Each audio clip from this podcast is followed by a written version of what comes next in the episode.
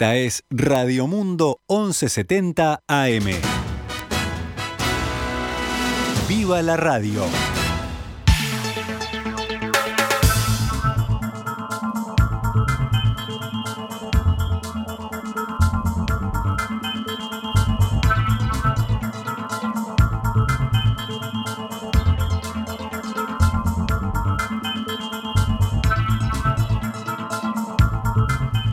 12 horas 17 minutos, damos inicio a una nueva edición de Noticias al Mediodía en este viernes 17 de septiembre del año 2021.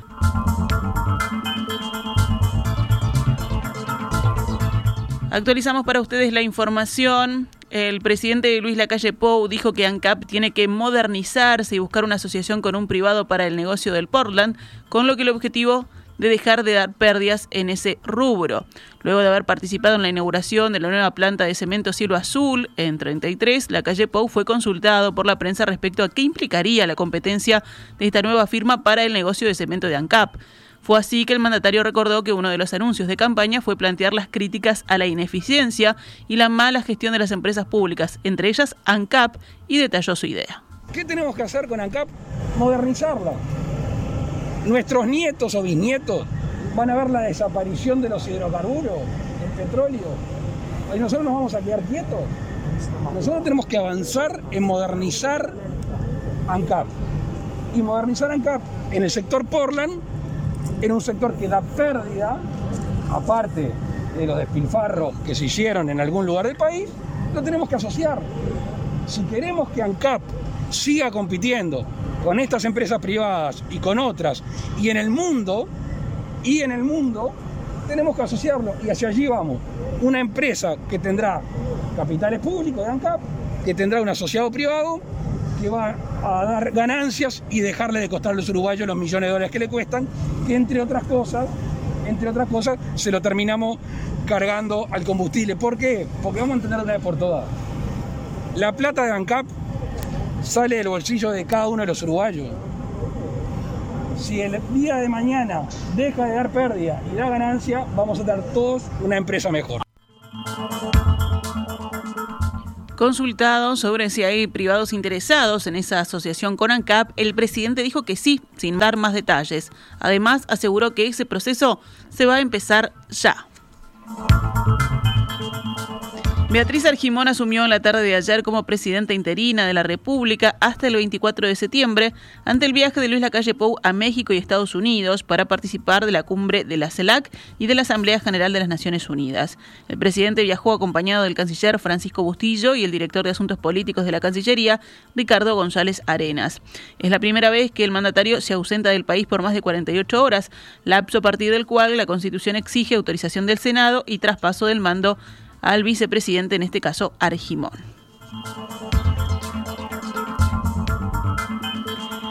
Cabildo Abierto dio a conocer su propuesta de financiación del programa de erradicación de asentamientos sin tener que usar fondos del Instituto Nacional de Colonización, como impulsa el presidente Luis Lacalle Pou. El senador y líder cabildante Guido Manini Ríos propuso anoche en conferencia de prensa aprovechar o utilizar los derechos especiales de giro que se han otorgado al país hace un mes por el Fondo Monetario Internacional. La iniciativa consiste en emplear los cerca de 585 millones de dólares recibidos del FMI para retirar emisiones de bonos del mercado por el monto equivalente y con eso generar un ahorro en el pago de intereses.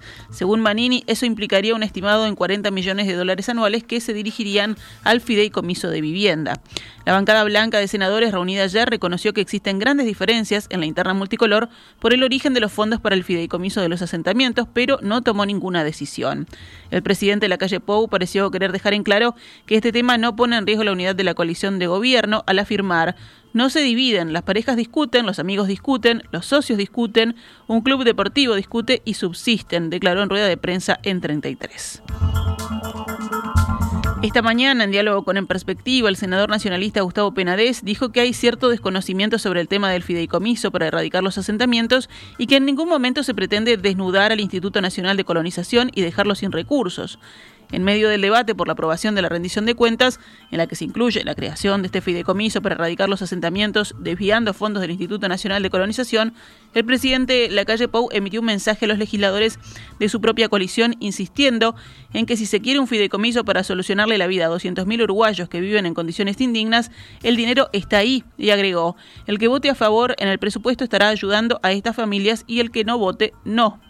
Penades aseguró que efectivamente hay que plantear distintas vías de solución. El presidente tiene la misión y como le reitero lo que le dije hace un momento, este, como jefe de Estado él tiene la última palabra. La misión que tenemos quien en el Senado tenemos la obligación de componer, acordar y buscar mayorías, este, llega hasta cierto momento. Cuando tengamos la opción A, la opción B, la opción, la opción C, el presidente de la República tendrá la última palabra y dirá, bueno, yo me mantengo y solicito que mis legisladores me acompañen en mi idea original o no, y ahí, pero la instancia que se abre ahora es una instancia de negociación y diálogo y cuanto más reservada sea, mucho mejor para herir, este, para evitar herir susceptibilidades o, y, y trabajar sobre algo que lo que estamos todos en el fondo de acuerdo, que es que tenemos que sacar de una situación muy complicada a cientos de miles de uruguayos que están viviendo en asentamientos. La misma línea, Penades aseguró que entiende la polémica que se ha generado en torno al tema porque toca algunos nervios del mundo rural y eso despierta una especial sensibilidad en algunos legisladores de la coalición, indicó. Hay cierto desconocimiento sobre el tema, porque ya lo explicó la ministra de Economía, y es que esto, o sea, la formación del fideicomiso, no quiere decir que el Instituto de Colonización se quede sin recursos, manifestó el senador. Lo que necesitamos para la creación de un fideicomiso son fondos genuinos que financien la existencia del mismo. En ese sentido, la única que encontramos hoy, sin aumentar deuda, sin comprometer la política fiscal ni económica del país, ni sin aumentar el déficit fiscal, es esta. Esto no quiere decir que desnudemos a colonización y colonización deje de cumplir con la tarea que debe de cumplir. Muy por el contrario, los recursos para colonización van a estar en la medida que la colonización lo necesite. Por último, Penades enfatizó en que es una misión de los senadores encontrar una solución al problema, pero que pese a eso el Instituto Nacional de Colonización debería plantearse una reforma. Colonización tiene que plantear un gran, una gran reestructura interna, producto de que de, no es del todo satisfactorio el funcionamiento, los costos del mismo y en definitiva lo que termina destinándose y llegando a la población objetivo en cuanto a recursos. Pero esa ya es otra discusión. Thank you. El fiscal de corte Jorge Díaz derivará a una fiscalía de delitos económicos la denuncia penal que presentaron ayer legisladores del Frente Amplio contra el exministro de Turismo y actual diputado Germán Cardoso. Según informa la diaria, el fiscal Ricardo Lackner será quien dirija la investigación del caso. El diputado Frente Amplista Eduardo Antonini señaló en conferencia de prensa que lo presentado se basa en las denuncias del exdirector nacional de Turismo, Martín Pérez Banchero, también colorado, removido por Cardoso. Un punto central de la denuncia es el pago a la empresa Kirma de Estonia contratada por Cardoso por 280 mil dólares en publicidad digital y a la que el Banco República le negó el pago por su política antilavado.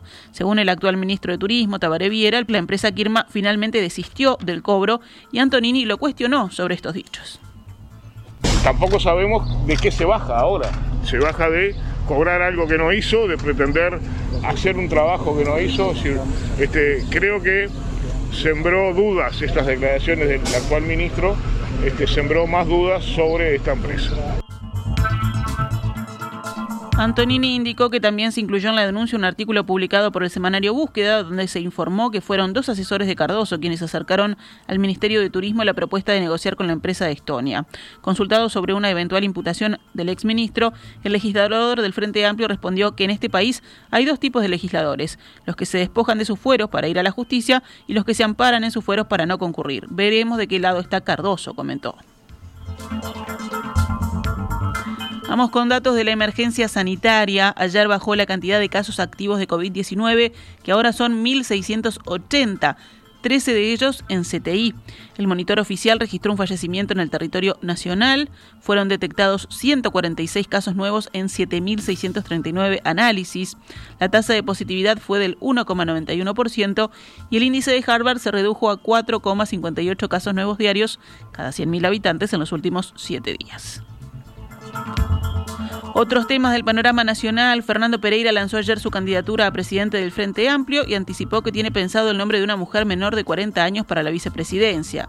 De acá hasta marzo, nuestra prioridad es derogar 135 artículos de una ley de urgente consideración que puso a la democracia legal al borde, dijo el todavía presidente de la Central de Trabajadores. Pereira indicó que sea cual sea el resultado de la elección interna, no volverá a la dirección del pit Además, si resulta electo, dijo que renunciará al Consejo de Educación Primaria por entender que es incompatible. El postulante a la presidencia del Frente Amplio cuenta con el respaldo sectorial del Movimiento de Participación Popular, el Partido Comunista, Asamblea Uruguay y Fuerza Renovadora. Si una preocupación no me llevo, es cómo queda cubierto el movimiento sindical. Hay una cantidad enorme de hombres y mujeres que van a conducir el movimiento sindical igual o mejor que lo que lo hemos hecho nosotros. Que se han preparado, que se han formado, que se han capacitado, que dirigen sindicatos. Y cuando alguien dirige el sindicato tiene el contacto permanente con el dolor ajeno. Gonzalo Sibila también lanzó ayer su candidatura a presidente del Frente Amplio en las elecciones internas fijadas para el 5 de diciembre. En el acto de lanzamiento de Sibila se llevó a cabo en la Plaza Líbar Sereñe, donde el candidato estuvo rodeado de representantes del Partido Socialista, al que pertenece, Casa Grande, Congreso Frente Amplista, La Amplia, Corriente de Izquierda, Movimiento Cambio Frente Amplista, la lista 5005, y el Partido por la Victoria del Pueblo. Una propuesta manifiesta del dirigente socialista es construir un frente amplio paritario, que no se mueva más lento de lo que la sociedad reclama y que construya condiciones de igualdad entre géneros e identidades.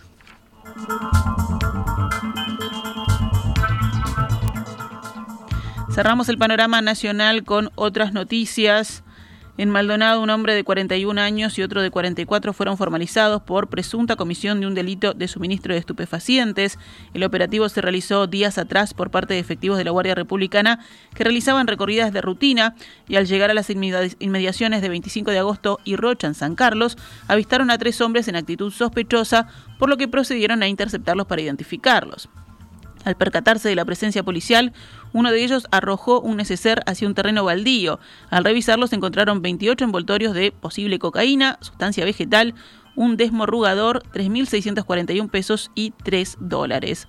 Tras la detención, se realizaron varios allanamientos donde se incautó presunta marihuana y vestimenta policial, entre otros objetos.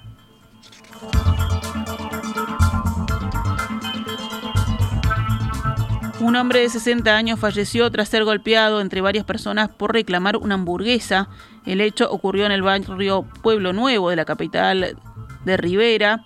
La víctima, un hombre de 60 años, había comprado una hamburguesa en un local comercial y al cabo de un rato volvió para reclamar algo en relación a la comida y la discusión derivó en una pelea. Según los medios locales, varias personas intervinieron en la situación y dieron una paliza a este cliente. Sobre las 22 horas, el hombre fue encontrado en la calle, tendido en el suelo y con abundante sangrado. La policía lo derivó a un centro de salud, pero murió en el camino. Fueron detenidos tres individuos, dos de 30 años y uno de 51 y en las próximas horas declararán ante Fiscalía.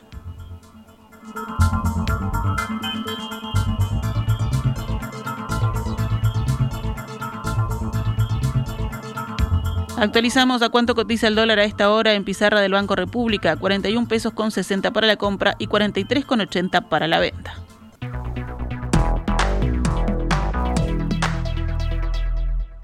Esta es Radio Mundo, 1170 AM. ¡Viva la radio!